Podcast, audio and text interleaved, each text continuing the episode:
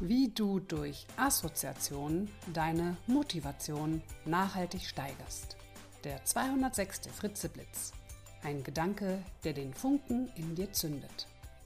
Der Podcast von und mit Nicola Fritze.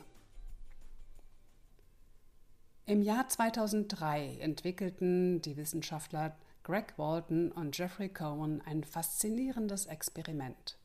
Sie nahmen eine Gruppe von Yale-Studenten, die ganz neu angefangen haben, und gaben ihnen ein unlösbares mathematisches Rätsel, an dem sie arbeiten sollten.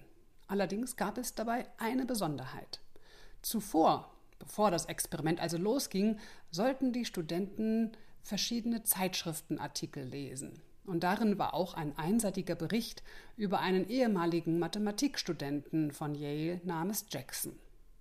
Jacksons Geschichte war kurz. Er war am College angekommen, wusste nicht so recht, welche Karriere er anstrebte, hatte eine Vorliebe für Mathematik und hatte nun eine glückliche Karriere in einer Mathematikabteilung einer renommierten Universität.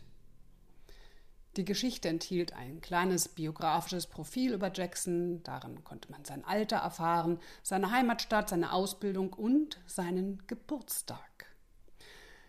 Allerdings, ihr ahnt es vielleicht schon, dieser Jackson hatte nie existiert. Er war nichts weiter als ein fiktiver Student, erfunden von diesen Wissenschaftlern Walton und Cohen. Und die beiden hatten noch eine weitere, kleine, aber feine Information erfunden.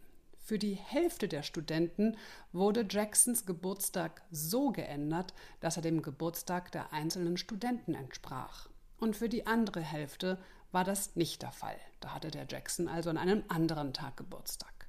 Walton und Cohen wollten untersuchen, ob etwas, das so willkürlich ist wie ein gemeinsamer Geburtstag mit jemandem, der sich mit Mathematik auskennt, eine motivierende Reaktion auslösen würde. Nachdem die Studenten dann also den Artikel über diesen Jackson gelesen hatten, setzte sie sich an das unlösbare mathematische Problem und Cohen und Walton testeten die Einstellung der Studenten zur Mathematik und maßen deren Beharrlichkeit. Also wie lange waren diese Studenten bereit, an dem unlösbaren mathematischen Problem zu arbeiten?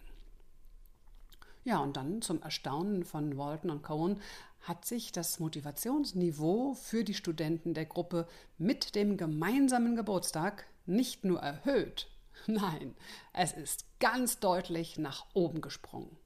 Die beiden Wissenschaftler stellten fest, dass die Studenten mit demselben Geburtstag wie diesem vermeintlichen Jackson am unlösbaren Rätsel um satte 65 Prozent länger dran blieben als diejenigen mit einem anderen Geburtstag. Sie berichteten auch über eine deutlich positivere Einstellung gegenüber Mathematik und einen größeren Optimismus hinsichtlich ihrer eigenen mathematischen Fähigkeiten. Vielleicht ist noch kurz zu erwähnen, der Vollständigkeit halber, dass jeder während des Tests ganz allein in einem Raum war. Sie waren also sozial isoliert. Doch die Identifikation mit dem gleichen Geburtstag hatte eine Bedeutung für sie. Sie waren irgendwie nicht allein. Da war noch jemand, der am selben Tag Geburtstag hatte und der voller Begeisterung und Interesse für Mathematik war. Ja, im Leben wie also im beruflichen wie auch im privaten kennen wir natürlich alle Menschen, die auf einer Ebene über uns Erfolg haben. Zum Beispiel der Mitarbeiter, der mehr Geld verdient, das Familienmitglied, das äh, sozial aktiver ist, die Freundin oder der Freund, der sportlicher ist, an Gewicht verliert oder häufiger Dates hat, was auch immer. Wenn wir nicht aufpassen, vergleichen wir uns mit dieser Person und sehen nur den Mangel in uns und den Überfluss in den anderen. Wir sehen, was wir sind und was wir nicht sind. Wir sehen, was wir nicht haben, was die anderen haben. Was wäre, wenn wir stattdessen nicht den Mangel in uns selbst sehen würden, sondern das Potenzial? Wir könnten zum Beispiel auch sowas denken wie, wir haben das gleiche Alter, das gleiche Geschlecht, Größe, Gewicht. Und wenn die das können, ja, dann kann ich das doch auch.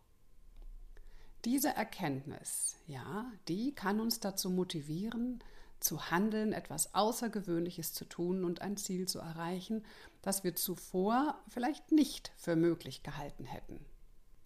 Das, was Walton und Cohen in ihrer Studie herausfanden, bezeichnet man übrigens als Motivation durch Assoziation. Motivation by Association. Eine kleine Gemeinsamkeit, nämlich in diesem Fall derselbe Geburtstag, bewirkte eine Verbindung im Unterbewusstsein und löste eine motivierende Reaktion aus. Die Yale-Studenten hatten vielleicht solche Gedanken wie ich bin diesem Mann ähnlich und er hat wirklich gute Dinge in der Mathematik erreicht. Ich möchte das auch erreichen.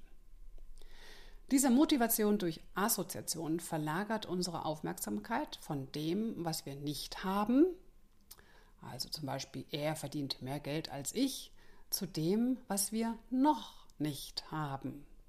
Also das Potenzial. Also wenn ich genauso hart arbeite wie er, dann kann ich es auch.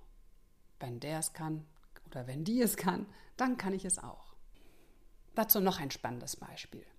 Im Jahre 1998 sorgte die südkoreanische Golferin Pak Se-ri, ich hoffe, ich spreche das halbwegs richtig aus, diese junge Dame jedenfalls sorgte in ihrem Land für Furore, als sie die Championship der Ladies Professional Golf Association, der LPGA, gewann.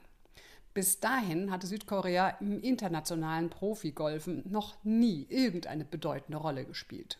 Doch nach dem Sieg von Pak Seri stieg plötzlich die Anzahl der erfolgreichen südkoreanischen Golferinnen sprunghaft an.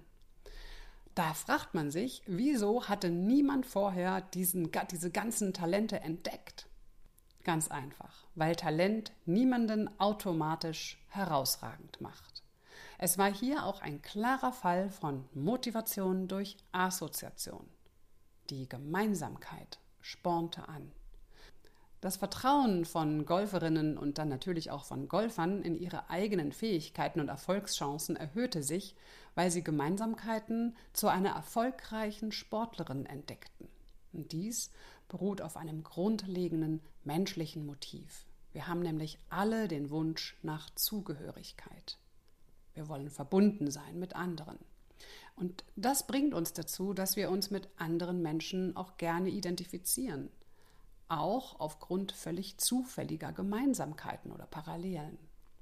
Die südkoreanischen Golferinnen waren also keine unentdeckten Talente, die plötzlich aus dem Nichts auftauchten, sondern Sportlerinnen, die durch die gemeinsame Nationalität mit Pak Seri einen extra Kick an Motivation erhielten. Und dann haben sie noch härter trainiert und dadurch natürlich ihre Leistungen auch erhöht. Denn erwiesenermaßen ist ja intensives Training wichtiger als scheinbar angeborenes Talent. Die Lektion ist also ganz einfach, das Fazit dieses Podcasts, dieser Episode. Verbinde dich mit Menschen, die dir ähnlich sind und die erreicht haben, was du erreichen möchtest. In diesem Sinne wünsche ich dir gutes Gelingen beim Golfen, Rechnen oder was auch immer. Mehr Informationen zu meinen Vorträgen, Büchern und auch zu meinem YouTube-Kanal findest du auf www.nicolafritze.de.